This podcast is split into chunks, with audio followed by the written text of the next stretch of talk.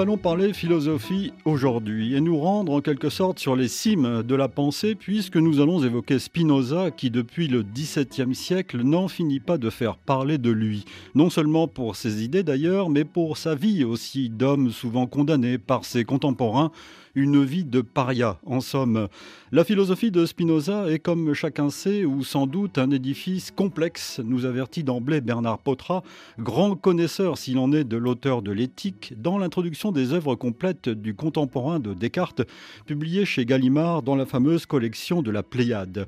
Mais rassurons-nous, dans ce supposé labyrinthe, il y a un fil très simple que Spinoza, du temps de sa jeunesse jusqu'au jour de sa maturité, n'a jamais lâché pour notre bien tous, ajoute-t-il. Avec lui et Dan Arbib, notre deuxième invité, nous allons suivre ce fil afin de comprendre l'œuvre de ce philosophe majeur. Voici donc un nouveau numéro du magazine Idée, le magazine qui interroge celles et ceux qui pensent le monde.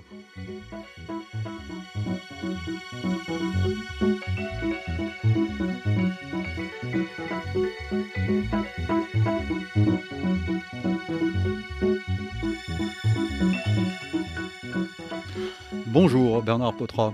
Bonjour. Merci d'être en notre compagnie, ancien élève de l'école normale supérieure et enseignant à l'école normale supérieure. Vous me disiez avant l'émission que vous avez passé combien d'années, combien de décennies à Normal Sup? Eh bien, un demi-siècle. Et vous avez beaucoup travaillé sur Spinoza. Oui, mais pas, pas tout le temps. Vous, êtes sans, doute, sans doute, le, plus grand spécialiste français aujourd'hui de, Spinoza. Il faut, non, il faut le dire. Je ah, ne dirais pas ça. Mais moi, je le dis. Il en est d'autres. Il en est d'autres qui sont très savants. Euh, non, non, je ne revendique rien de tel. Disons que euh, je, oui, je crois qu'à force, je connais Spinoza. Vous avez animé durant 20 Spinoza. ans. Vous avez animé pendant 20 ans une, un séminaire sur Spinoza à l'école normale. C'est vrai. Oui. Mais je tiens à préciser effectivement que j'aime Spinoza. On sent qu'effectivement, vous avez une affection pour ce penseur. Bonjour, Dan Arbib. Bonjour. Euh, vous êtes, euh, vous aussi, euh, normalien. Vous êtes un spécialiste de Descartes. Euh, vous avez fait votre thèse sur euh, Descartes, Dieu et l'infini dans la métaphysique de, de Descartes.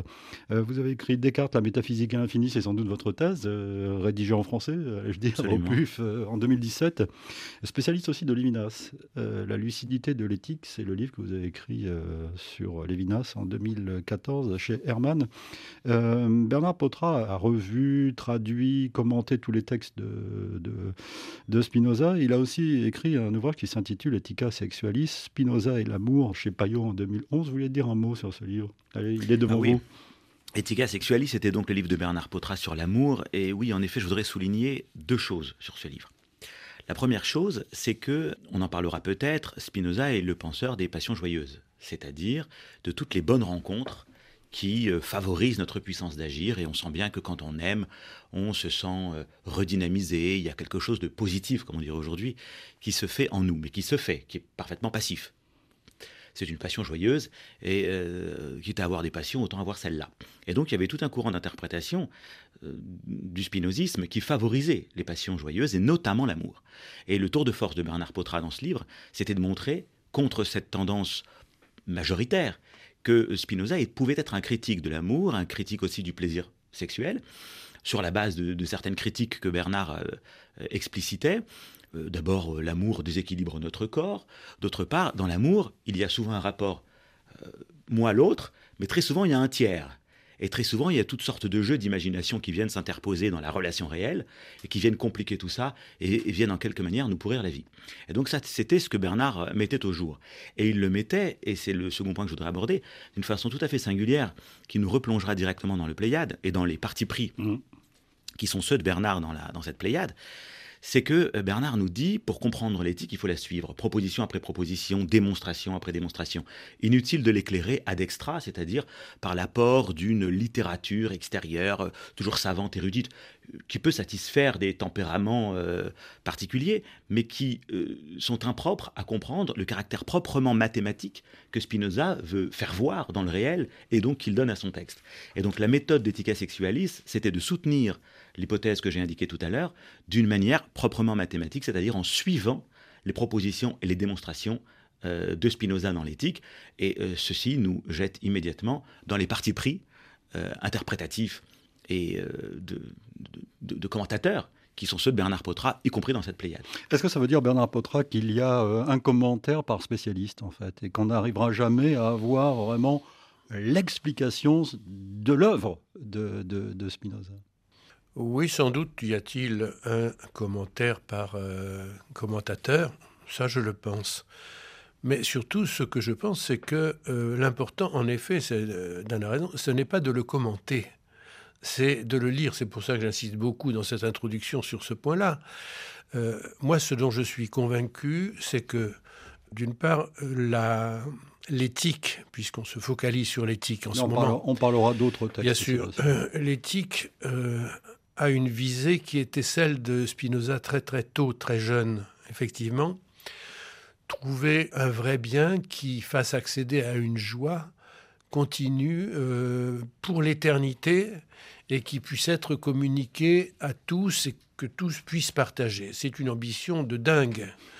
Il, il, a cherché ça, il a cherché ça toute sa vie, il a fait plusieurs tentatives, et ce qui est quand même exceptionnel, c'est qu'il ait pris la peine d'écrire ça de manière géométrique. Alors je ne peux pas me résoudre à l'idée qu'il euh, s'est dit ah bah tiens je vais le faire à la manière des géomètres euh, pour faire pour faire genre si j'ose dire c'est absurde c'est absurde ce que je pense c'est qu'il s'est dit que c'était le seul moyen euh, qu'il avait de forcer en quelque sorte un lecteur à progresser avec lui jusqu'au point où on peut effectivement jouir de cette fameuse joie qui porte un nom très tôt. Euh, dans son court traité, c'est le bien-être de l'homme, euh, mais que le premier traducteur avait déjà, Wellstand, avait traduit par béatitude, c'est la béatitude. Voilà.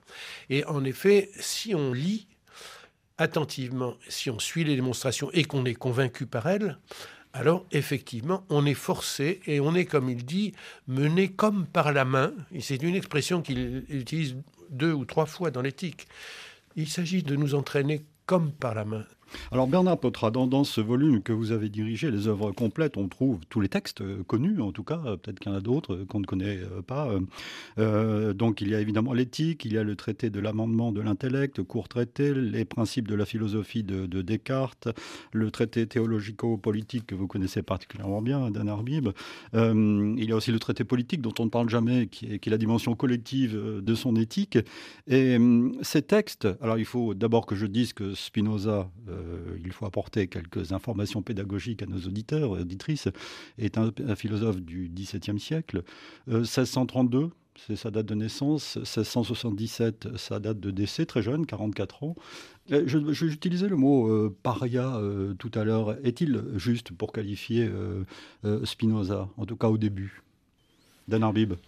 Bah, Écoutez, la, chose est complexe. Évidemment, si on le voit du point de vue juif, on sait bien l'affaire, il a été excommunié en 1656.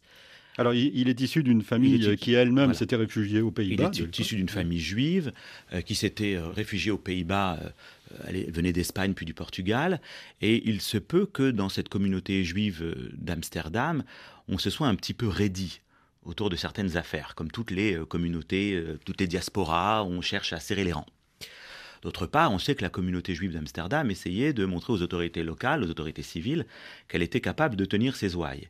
Et donc, pour des raisons qui nous échappent encore partiellement, en 56, euh, Spinoza fait l'objet d'un bannissement, d'une excommunication. Alors, ce qui est très frappant, c'est qu'il n'ait rien fait pour y échapper.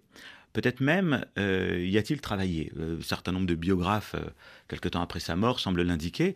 Autrement dit, cette excommunication n'a pas été pour lui, semble-t-il, un fardeau absolument épouvantable, contrairement à d'autres avant lui. Et puis quand il est excommunié, ne l'oublions pas, il a 23 ans. Et à 23 ans, il n'a encore rien publié.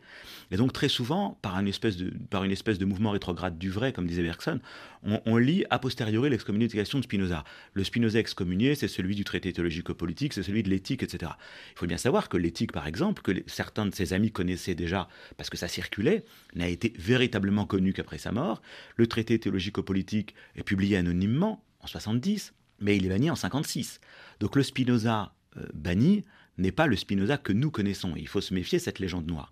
Cela dit, voilà pour le côté paria, cela dit, de son vivant même, il entretient des relations très larges avec un très grand nombre de savants, avec un certain nombre de fidèles, avec des amis.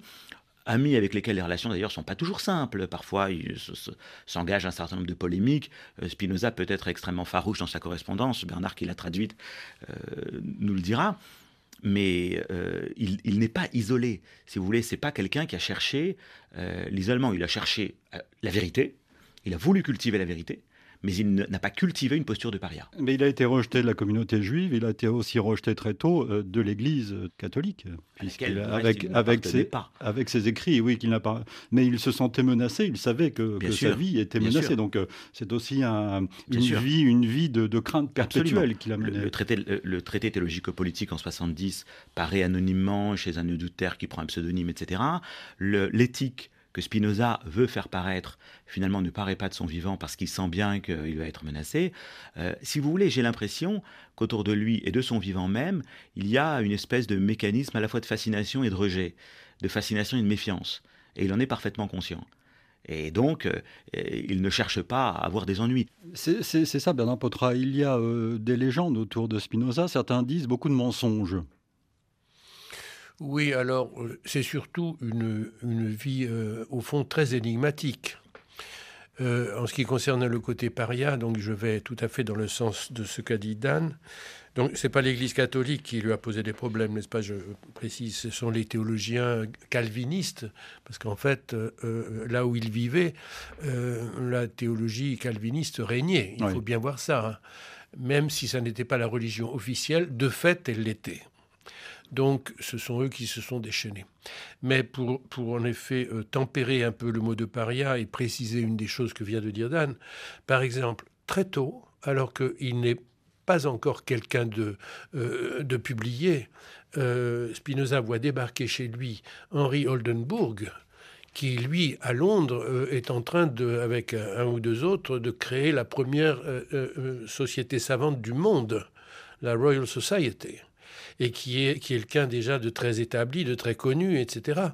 C'est exceptionnel, ça. Donc, on ne peut pas dire que ce soit un pareil. Il y, a, y a quelque chose autour de ce personnage. Bien. Et, tout au long de sa vie, il y a quelque chose. Alors, à part ça, il y a de, très grandes énigmes. Je, souligne euh, à propos de la correspondance que nous n'avons en fait aucune lettre familière les éditeurs, donc après sa mort, ont fait le tri manifestement et n'ont gardé que ce qui concernait la vie intellectuelle, si j'ose dire. Vous le disiez, Bernard Potra, vous qui connaissez évidemment fort bien euh, euh, Spinoza, qu'il y a eu en quelque sorte des étapes dans son écriture qui ont mené à l'éthique. dans le premier texte que vous publiez, le traité de l'amendement de l'intellect, au début de ce texte, voici ce qu'écrit Spinoza. Après que l'expérience m'eut enseigné que tout ce qui se présente fréquemment dans la vie ordinaire est vain et futile, voyant que tout ce qui me faisait peur et tout ce pourquoi j'avais peur n'avait en soi rien de bon ni de mauvais, sinon en tant que l'âme en était agitée, je résolus enfin de rechercher s'il y aurait quelque chose qui fût un vrai bien et qui pût se partager et qui, une fois rejeté tout le reste, affecta l'âme tout seul, bien plus s'il y aurait quelque chose qui fût tel que, une fois cela découvert et acquis, je jouisse d'une joie continuelle et suprême pour l'éternité. Bernard Potra, est-ce que dans le premier paragraphe de ce traité, tout n'est pas dit en fait de, de ces objectifs? Moi, je pense que beaucoup est dit, mais ça, c'est en effet mon interprétation. Moi, je pense que c'est le premier texte et qu'effectivement, ce sont les premières lignes. On n'a pas d'autres exemples, en quelque sorte, autobiographiques et intimes euh, de la part de Spinoza lui-même. C'est très très rare, même dans la correspondance publiée. Il est très rare qu'on devine des choses comme ça. Là, il dit, voilà, j'ai expérimenté ça je suis insatisfait profondément. Je veux, je cherche, mais alors, je veux jouir d'une voix continue, une, satisfaction continuelle et suprême pour l'éternité. C'est maximal, si vous voulez. C'est quand même considérable. Et, en effet, je pense qu'il cherche ça. Euh, il écrit le traité euh, de l'amendement, donc qui reste en, rade ensuite, et, et, à mon avis qui tourne court. En effet, il, n'arrive pas à ça. En tout cas, il n'y arrive pas. Alors c'est très intéressant, euh, c'est un traité de la méthode pour beaucoup. Il subodore qu'il y a quelque chose à voir du côté de Dieu, etc. Mais enfin, c'est pas clair. Il tâtonne. Ensuite, il tâtonne. Ensuite, il écrit un tour traité qui, lui, est, est très, très, très complet et, qui traite traiter sur Dieu, l'homme et son bien-être. De l'homme et de son bien-être. Donc il a déjà en tête quelque chose qui sera un programme qui sera en quelque sorte rempli par l'éthique. Et, d'ailleurs, tout ça, ça va très vite. Ce qu'on observe, ce qu'observent les érudits, si vous voulez, les gens qui vraiment, eux, travaillent sur euh, les sources, sur les problèmes de datation, etc., c'est que tout ça semble aller très très vite. C'est-à-dire qu'au début des années 60, euh, euh, il écrit ce traité de, l'amendement, il écrit très très vite le court traité, et très très vite, il doit se rendre compte que la vraie forme, ça sera la forme géométrique. Et cette forme géométrique, euh, on pense que dès, 1665, il a déjà quelque chose de très très abouti dans le genre éthique, éthique géométrique, selon l'ordre géométrique, et qui est, à l'époque est encore en trois parties. Ensuite, ça sera en cinq. Ensuite, il va, en il va y travailler pendant très longtemps. Et on peut considérer qu'en 1675, il estime que c'est fait, puisqu'en 1675, il se déplace à Amsterdam dans l'idée de faire publier. Et là, il se rend compte aux conversations qu'il a, il renifle euh, l'atmosphère et il se dit, oulala, là là, euh, ça va être terrible. Il a déjà eu affaire quand même aux autorités, euh, pas, pas, pas, vraiment les autorités pour son texte sur les principes de Descartes, sur lesquels nous allons sûrement mhm. revenir, mais l'anonymat du traité théologico-politique a été très vite éventé. Et donc là, on, sait que c'est lui. Et là, déjà, euh, déjà euh, on tire à boulet rouge sur lui. Donc il comprend que là, son éthique, euh, son idée de Dieu, tout ça, une fois écrite, lue, etc., ça va être catastrophique. Donc il remballe ça. À mon avis, il donne ses directives à ses amis qui seront ses éditeurs. Et puis, et puis voilà. Et puis il meurt en février 77. Donc une vie de, de, de, crainte, en quelque sorte. Euh, Dan Arbib, est-ce que ces textes dont nous parlons, euh, on pourrait rajouter maintenant les principes de la philosophie de René Descartes? Là, c'est le, le, philosophe que vous connaissez bien. S'agit-il de, en quelque sorte, pardonnez-moi le, mot, mais de brouillon de, l'éthique? Non, il enseignait, il enseignait Descartes à un élève, un jeune élève, Césarius, euh, et puis, euh, s'apercevant qu'il euh, était sans doute un peu frustré d'exposer la pensée d'un autre, il ajoute un appendice qui sont les cogitata métaphysica, les pensées métaphysiques, où là nous avons les bribes d'une pensée tout à fait autonome, distincte de, celle de Descartes. Mais ce sur quoi je voudrais revenir, c'est en effet le parcours qu'a esquissé Bernard, c'est-à-dire qu'en 65, il a déjà une éthique en trois parties, vraisemblablement obéissant au plan du court traité Dieu, l'homme, le bien-être. Et puis, il reprendra la rédaction de l'éthique après la publication du traité théologico-politique, c'est-à-dire après 70. Le traité théologico-politique est terminé en 69. Donc il a interrompu l'éthique pendant 4-5 ans. Alors, qu'a-t-il fait après? Est-ce qu'il a transformé la troisième partie de l'éthique en partie 3, 4, 5 Ou bien est-ce qu'il a ajouté des choses dont il se serait aperçu en rédigeant le traité théologico-politique? Dans quelle mesure le traité pourrait-il nous éclairer, y compris sur l'éthique même Parce que l'éthique, en quelque manière, récupérerait les acquis du traité théologico-politique. Et dès lors, se repose la question que vous posiez tout à l'heure, à savoir quelle est l'intuition fondamentale du philosophe? Parce que, on le sait, Bergson a beaucoup insisté là-dessus, euh, un philosophe n'a peut-être dit qu'une seule chose, et il a passé sa vie à la dire de diverses euh, manières. C'est comme le romancier qui écrit toujours le même roman. Exactement, et Bergson euh, ne disait pas autre chose. Alors, première option, c'est l'option de Bernard. En effet, ce qui compte, c'est la joie. Et l'éthique est une manière d'acquérir, de conquérir cette joie, qui d'ailleurs nous est échue, on peut, on peut, on peut l'atteindre, et on peut aussi la partager. Puis il y a une autre lecture, d'autres lectures sont possibles, à savoir, ce que cherche euh, Spinoza, ce serait la possibilité de faire une communauté humaine, non guerrière. Euh, après tout, il avait fait euh, les frais de l'hostilité, donc il savait ce que voulait dire la possibilité de vivre librement dans la collectivité et donc dans la communauté des hommes. Et donc là, on aurait, si vous voulez, une voie politique. Il faudrait suivre la voie du traité théologico-politique et la voie du traité politique. Et donc il semblerait qu'il y ait ici euh, ambivalence de projet. Euh, si on voulait alimenter aussi la lecture que fait Bernard, à savoir ce qui compte chez Spinoza, c'est la joie pour résoudre une crise existentielle. Parce que ce que décrit le début du traité de l'amendement de l'intellect, c'est quelque chose comme une crise existentielle. Rien ne l'a satisfait, il est complètement perdu, il doit se guérir, trouver un remède, il y a une certaine urgence, il y a une, énorme gravité. tout, est, tout est vain et futile dans ce que j'ai vécu, dit-il. Alors, ce qui serait éclairant, c'est de comparer ce texte avec les premiers textes de Descartes, par exemple. Que fait Descartes? On le sait tous. Il est allé au collège de la Flèche, la meilleure école de l'Europe, comme il dit. Et puis, il nous raconte dans le discours de la méthode qu'il a été extrêmement frustré parce que tout ce qu'il a appris, finalement, lui apparaissait non pas vain et futile, mais faux. C'est tout à fait différent. Ce qui est vain et futile l'est sur le plan moral. Ça ne vous sert à rien. Le faux, c'est ce qui n'est pas vrai, ce qui ne satisfait pas le besoin de vrai. Alors, on voit très bien la différence de projet. Descartes, toute sa vie, cherchera la vérité. Le salut, en quelque sorte, il l'a déjà obtenu. Descartes est un catholique de la contre-réforme. Il sait très bien qu'il faut aller à la messe et être un bon catholique.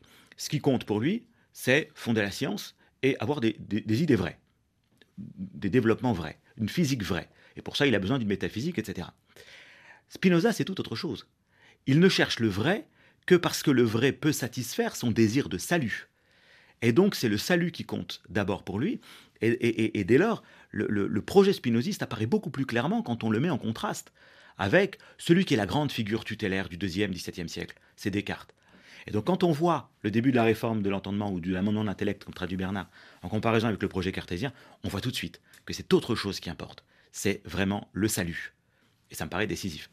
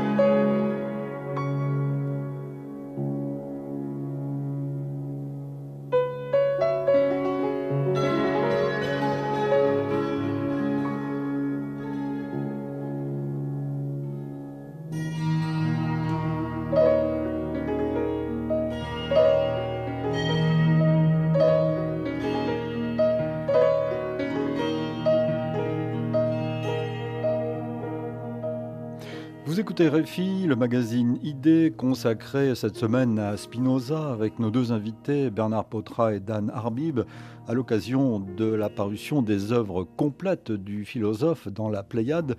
Euh, Bernard Potra, philosophe qui avait une conception plus ou moins révolutionnaire de Dieu. Euh, révolutionnaire serait peut-être de ne pas du tout parler de Dieu. Mais je crois que vous avez raison. C'est-à-dire que. Parce qu'on fait toujours cette objection. Mais au fond, pourquoi est-ce qu'il garde le nom de Dieu? Parce que ce Dieu n'a rien à voir avec Dieu, etc. Donc il faut soigneusement le garder.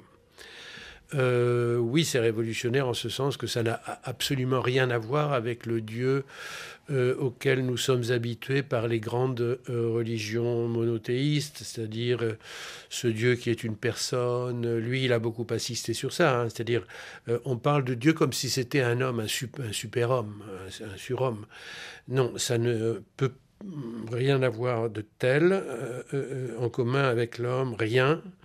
Euh, ça n'est pas un juge, euh, il n'y a donc pas de jugement dernier par ce Dieu, etc. Ce qui rend la chose palpitante à mes yeux, c'est que d'une part, chose que beaucoup de spinozistes ont du mal à accepter, il parle beaucoup du Christ. Beaucoup, beaucoup. Il, il pense sous la bannière du Christ, il faut quand même voir ça. Et il fait une chose que je trouve absolument extraordinaire, qu'on a, à mon avis, pas, assez souligné. Euh, il dit donc du Christ qu'il a été la bouche même de Dieu et qu'il énonce la sagesse éternelle de Dieu. Pourquoi il dit ça? De quel droit dit-il ça? Comment sait-il que c'est la sagesse éternelle de Dieu? Mais il le sait parce que lui, il l'a démontré. C'est-à-dire, en fait, ce qui fonde la vérité du Christ, c'est la vérité découverte par Spinoza lui-même. C'est, vous voyez, le retournement euh, incroyable. Euh, parce que sinon, pourquoi, pourquoi, comment, de quel droit dirait-il ça? Ça, c'est absolument étonnant. Et en effet, bon, euh, lorsque Spinoza dit que la vraie religion, finalement, se réduit aux deux choses qu'a énoncé le Christ, à savoir aimer Dieu par-dessus tout et aimer son prochain comme soi-même, hein, ça passe tout seul, sauf que aimer Dieu par-dessus tout, quand on sait que Dieu sait ce qu'il dit que c'est, alors c'est tout à fait autre chose. Parce qu'au fond, euh, là, tout ça, c'est Dieu. Vous, vous, vous, vous, moi, la table, euh, la moquette, euh, tout, ça, c'est Dieu. Donc, aimer Dieu par-dessus tout, d'une certaine manière, c'est aimer tout ça. Et aimer tout ça comme ça est. Alors là, on a affaire à une doctrine qui est tout à fait différente et qui aura finalement des prolongements. Euh, des prolongements. C'est pas tout à fait pour rien que euh, Nietzsche, malgré tout ce qu'il a dit finalement contre le système, la systématique, le côté araignée de Spinoza, etc., il avait vu qu'il y avait une inspiration qui n'était pas si loin de la sienne propre, à savoir le, le fameux oui à tout, euh, l'acquiescement à ce qui est tel que c'est. Parce qu'il y a quand même quelque chose, il y a une dimension comme ça dans, la pensée de Spinoza, c'est évident. Euh, parce que puisque Dieu, aimer Dieu, c'est pas aimer une personne, on est bien obligé de chercher. C'est quoi qu'il s'agit d'aimer Ce qui pose la question redoutable de la liberté chez Spinoza aussi. Ah bah ça c'est grand, euh, grand sujet. alors j'insiste beaucoup dans mon introduction sur ce point parce que pour moi c'est le c'est le point crucial si vous voulez. Bon. Mais sur le Dieu, Dan Arbib. sur le Dieu que vous évoquez, il y a plusieurs choses. Sur Dieu. Sur Dieu, sur Dieu. On connaît euh, le syntagme qui semble résumer Spinoza, Deus sive natura. Dieu, autrement dit, la nature. Il y a deux lectures perverties qui pourraient en être faites. Ceux qui disent on garde que la nature, et ceux qui disent on ne garde que Dieu.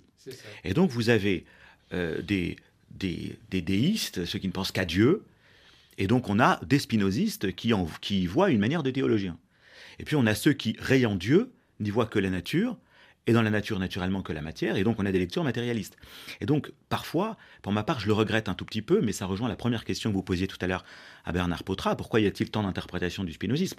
Parfois on a le sentiment que Spinoza devient une manière d'auberge espagnole, et je dis pas ça parce que son origine était espagnole, mais c'est que tout le monde s'y retrouve sur la base de quiproquos. Certains ne gardent que Deus, d'autres ne gardent que la nature. Et puis Spinoza dit, Dieu a une infinité d'attributs. La pensée, l'étendue, alors vous aurez ceux qui garderont que la pensée. Vous avez les spiritualistes, spinozistes, euh, une tradition qui vient de l'agneau, d'Alain, etc.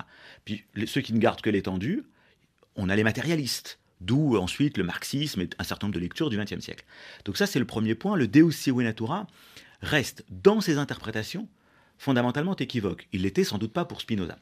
Deuxième remarque, s'agissant du Christ.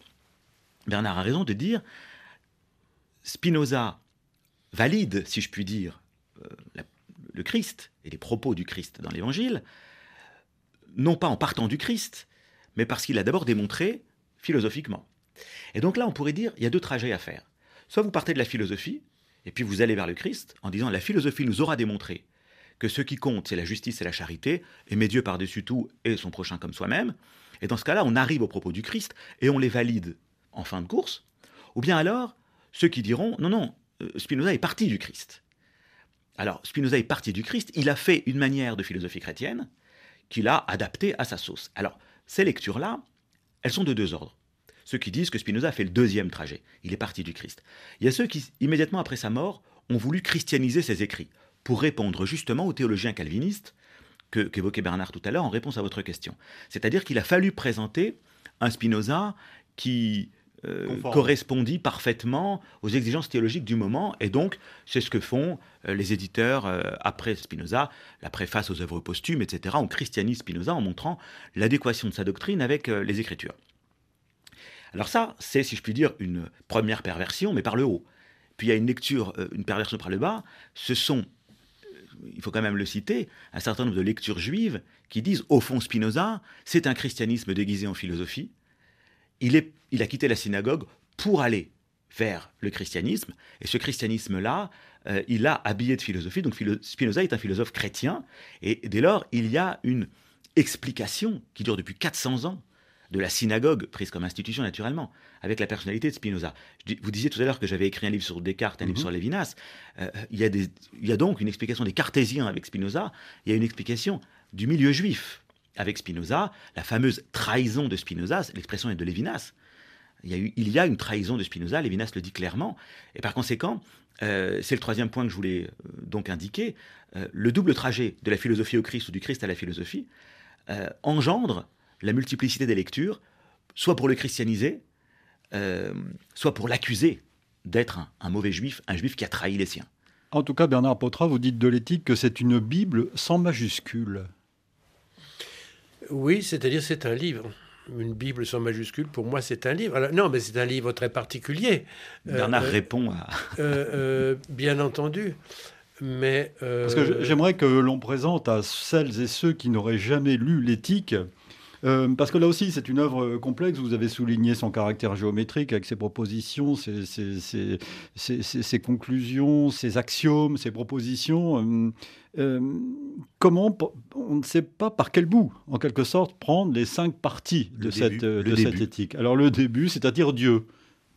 la première page, c'est-à-dire vous moi, je ne me pose pas la question si on me met entre les mains un livre de géométrie, un livre de, de maths, euh, je ne me pose pas du tout la question, par où dois-je commencer? Je sais que je dois commencer par la première page. Alors dit comme ça, ça paraît simple, mais... Euh, ça l'est, ça l'est. C'est-à-dire, c'est vraiment ça qui est requis face à, ce, à cet ouvrage, c'est de le prendre vraiment au sérieux comme ça. C'est-à-dire, je lis la première page, j'essaie de la comprendre quand je pense que j'ai compris. Et là, il y a des définitions, par exemple. Bon, je, voilà, j'emmagasine ça, puis je tourne la page, et puis je continue. Et puis je continue jusqu'au bout. La première proposition, par exemple, c'est une substance est par nature antérieure à ses affections. Alors après, il faut aller voir effectivement la démonstration. Euh, c'est évident à partir des définitions 3 et 5, donc il faut se reporter aux définitions 3 et 5. C'est vrai que c'est une gymnastique euh, intellectuelle d'apport. C'est ça qui est requis. Et ce contre quoi je bataille, c'est contre euh, euh, les gens qui croient qu'avec des petits résumés et, des petits commentaires partiels, on s'en sort. et c'est pour ça que dans votre introduction générale, vous, vous laissez le lecteur face à ses responsabilités, finalement. Je, le, je le, lui demande, je le lui demande de, de lire ce qui s'appelle lire. C'est-à-dire de faire toute cette gymnastique que vous dites qui est, qui est terriblement austère. Parce que plus on va, plus c'est par la démonstration par la proposition tant, il y, en a, il y en a de plus en plus, puisque comme il y a de plus en plus de propositions précédentes, sans arrêt, on est obligé de revenir à une proposition qui elle-même renvoie à, deux autres, etc. etc. Ce qui est voilà. avec un risque, c'est que si on ne veut pas suivre ce chemin intellectuel exigeant, euh, on retient des propositions euh, comme ça qu'on cite à longueur d'ouvrages qui sont déconnectées du, euh, de, de, la réalité d'un On peut parfaitement citer un théorème mathématique sans l'avoir compris mais ça s'appelle du psittacisme mais ça n'est pas faire des mathématiques. Mais ce sur quoi je voudrais insister, peut-être en apportant euh, peut-être un élément de réserve par rapport à ce que vient de dire Bernard, c'est que l'éthique commence par un certain nombre de définitions. Alors la question est de savoir d'où elles viennent, ces définitions.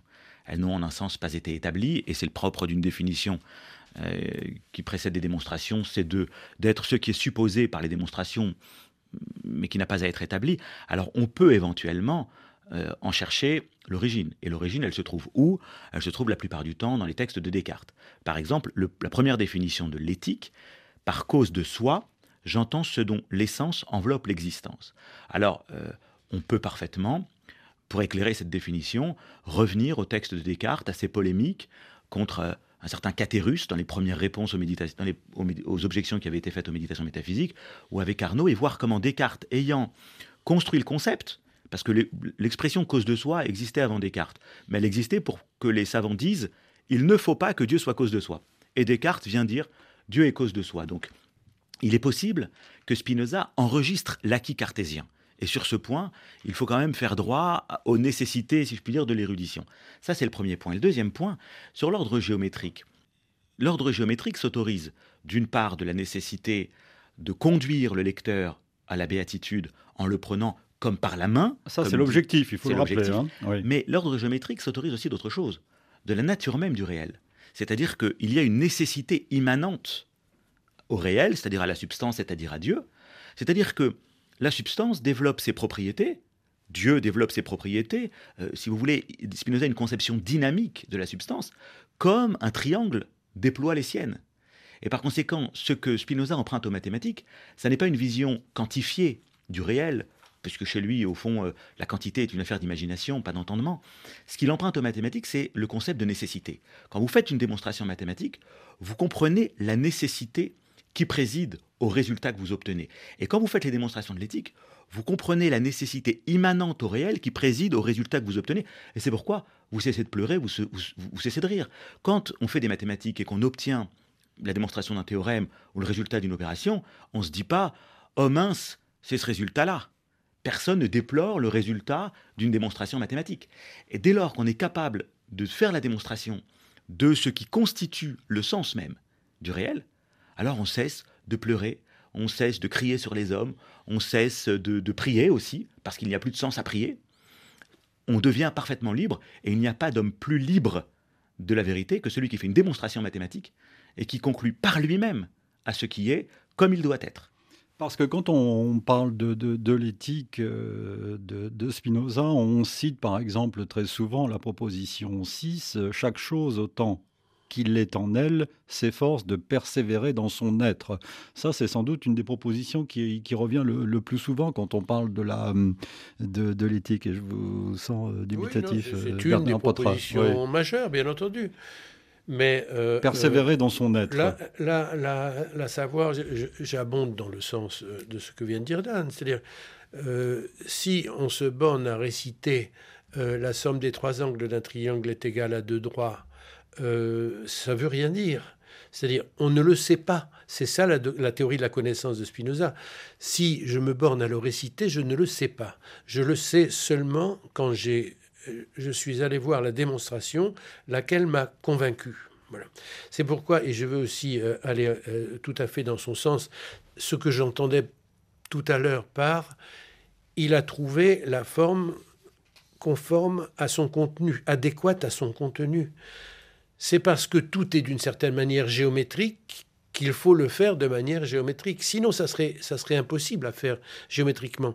Et puisque vous parliez de la liberté, c'est précisément parce qu'il n'y a pas de liberté comme ça, de, de, libre arbitre, qu'on peut faire ça. S'il y avait du libre arbitre, il y aurait un, il y aurait un trou quelque part. Regardez, euh, je me suis aussi euh, dans ma vie beaucoup intéressé à Lucrèce. Euh, j'ai traduit le De Rerum Natura mais euh, dans le Rerum Natura, qui semble une pensée euh, strictement déterministe, vous avez quand même le clinamen, qui est un petit truc qu'on ne sait pas trop comment expliquer, mais qui fait qu'il y a quand même de la liberté. Voyez-vous Toujours, on, essaie de sauvegarder quelque chose comme de la liberté en ce sens-là. Chez Spinoza, il n'y en a pas, et c'est pourquoi d'ailleurs aussi, je suis très strict sur ce point. Euh, chaque fois que quelqu'un se dit spinoziste, et puis que je vois très bien qu'il croit encore au libre arbitre, pour moi, c'est rayé. Euh, l'adjectif spinoziste est rayé. Euh, Dan quand on parle de l'éthique, on parle toujours de joie, de connaissance. Plus on connaît Dieu, plus on est heureux. Euh, présenté comme ça, ça c'est presque un manuel de pour être heureux, l'éthique. Euh, je caricature à, à, Il cherchait la joie, en tout cas. Oui. Il cherchait la joie, mais c'était pas c'était pas un manuel de bien-être tel qu'on peut en trouver aujourd'hui dans ce les que je voulais dire. et il cherchait la joie. La joie, il la trouve dans la liberté et dans la connaissance. La liberté étant la même chose que la connaissance. Euh, je, veux embrayer exactement sur ce que dit Bernard à l'instant. Il y a deux types de liberté. La liberté vide, le libre arbitre. Je peux faire ceci ou cela, rien ne me détermine à rien, et puis de toute façon, euh, j'en use à ma guise. C'est le, le, libre arbitre qui caractérisait pour les cartésiens la volonté. Ce qui caractérisera d'ailleurs aussi la pensée de Sartre, par exemple, cette espèce de néant qui fait que de toute façon, je ne suis jamais déterminé à rien et tout m'est imputable. Spinoza, à partir du moment où il se donnait un, réel, une nature dont les propriétés se déduisent nécessairement, ne peut pas, donc avec une nécessité mathématique, démonstrative, ne peut pas admettre ce néant de la liberté, ce vide. Si aujourd'hui je suis venu chez, dans cette émission, c'est en vertu des, consécutions qui, qui sont la dynamique même de l'être. Alors comment faire pour être libre alors que d'une façon ou d'une autre, je suis quand même nécessité, je suis quand même appelé nécessairement à faire ce que je fais en vertu de, la, substance, en vertu de la nature. Et alors, Spinoza euh, euh, va dire quelque chose d'extraordinaire, c'est que c'est véritablement par la connaissance de cette nécessité, en comprenant la nécessité qui préside au déploiement de toutes mes propriétés, etc., que je deviens proprement libre. Et donc, la liberté s'identifiera ensuite à la connaissance, et c'est proprement la joie. Vous évoquiez tout à l'heure la proposition suivant laquelle toute, euh, tout, tout, tout, étant s'efforce de persévérer dans, son, être. C'est ce qu'on appelle en effet le conatus, l'effort. Mais alors si on prend cette proposition au sérieux, ça veut dire que vous, comme moi, comme Bernard, comme toutes les choses qui sont autour de nous, travaillent à, se pousser, à avancer. elles, se, elles sont dans une espèce de d'ontologie dynamique. Être, c'est pousser devant. Bon, c'est vraiment euh, bon. Alors, si vous vous poussez pour continuer d'exister, et moi aussi, il peut se créer deux choses. Soit nos conatus vont dans le même sens, et dans ce cas-là, nous nous favorisons l'un l'autre. Ça s'appelle faire une bonne rencontre. Vous êtes amoureux, ça tombe bien, elle est amoureuse aussi, et puis nous travaillons ensemble, et puis j'ai de la joie. Mais c'est une joie qui est passive, parce qu'elle résulte, si je puis dire, d'une rencontre fortuite, toujours fortuite, avec euh, les choses extérieures. Soit votre conatus contrarie le mien, parce que nous avons les visées sur le même objet, parce que... Bon. Et dans ce cas-là, j'ai de la tristesse parce que, si, je puis dire, ma puissance se rabougrit, je m'éteins progressivement. On a donc deux possibilités. Soit on accède à une joie qui est passive, soit on accède à une tristesse qui reste passive. Mais au-dessus de ces deux passions, il y a véritablement la liberté qui n'est plus passive, qui n'est plus simplement le résultat de rencontres fortuites, qui est le fait de comprendre véritablement la dynamique par laquelle la, substance engendre ce qui constitue la nature, euh, ce qui euh, la détermine. Et à partir de là, euh, on est proprement actif, on est proprement actif comme la substance elle-même. Et donc, si vous voulez, il y a trois étages. Les passions tristes, bon, on, se, contrarie mutuellement, je suis affecté par mon corps, il y a du monde dans le métro, j'ai chaud, donc j'ai pas envie d'aller au travail, donc j'aurais voulu rester chez moi. C'est la tristesse. Les passions joyeuses, qui ne sont pas moins passives, mais qui au moins augmentent ma puissance d'agir et euh, dynamisent en quelque manière mes possibilités d'être.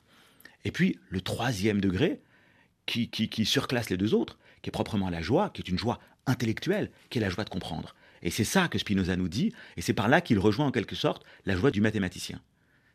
Potra que dites-vous euh, oui, je suis son interprétation Oui, mais je suis tout à fait d'accord avec ça. Euh, euh, il m'est venu en l'écoutant l'envie de préciser quelque chose à, propos de Dieu et dans la, aussi dans la suite de votre propre question. vous savez que dans l'éthique, il est dit que Dieu est cause immanente et non transitive. Euh, il y a souvent une méprise parce que quand on voit immanent, on se dit que c'est le contraire de transcendant. Donc euh, il y en a qui sont très contents, on se dit ah il n'y a, y a pas de transcendance, Dieu n'est pas transcendant. D'accord. C'est pas le but de ce concept d'immanence. Euh, dire de Dieu qu'il est cause immanente, c'est un concept classique déjà dans la scolastique. La cause immanente est celle qui produit ses effets en elle-même. C'est-à-dire que Dieu produit ses effets en lui-même. Le Dieu des, religions euh, monothéistes, euh, c'est-à-dire le Dieu créateur, il, produit ses effets hors de lui. Euh, la cause immanente, non. C'est-à-dire que cette poussée qu'évoquait Dan, cette façon qu'a la substance de produire ses propriétés, mais c'est ça, c'est Dieu qui les produit en lui. En lui, nous sommes en lui, et, et, et tout ça se produit en lui et c'est lui. Bon. Et au demeurant, je voudrais quand même qu'il soit dit un mot du fameux troisième genre de connaissance qui est un grand mystère pour beaucoup, pour beaucoup de commentateurs, euh, moi compris d'une certaine façon. Euh, je rappelle que ce en quoi elle consiste, Spinoza nous dit, euh, c'est, à la différence de la raison, connaissance du deuxième genre, c'est une science non pas démonstrative, mais intuitive. Et il dit très exactement de quoi il s'agit, et il le disait déjà autrement dans le court traité. Il s'agit de voir tout comme ça est, c'est-à-dire de voir les choses en Dieu.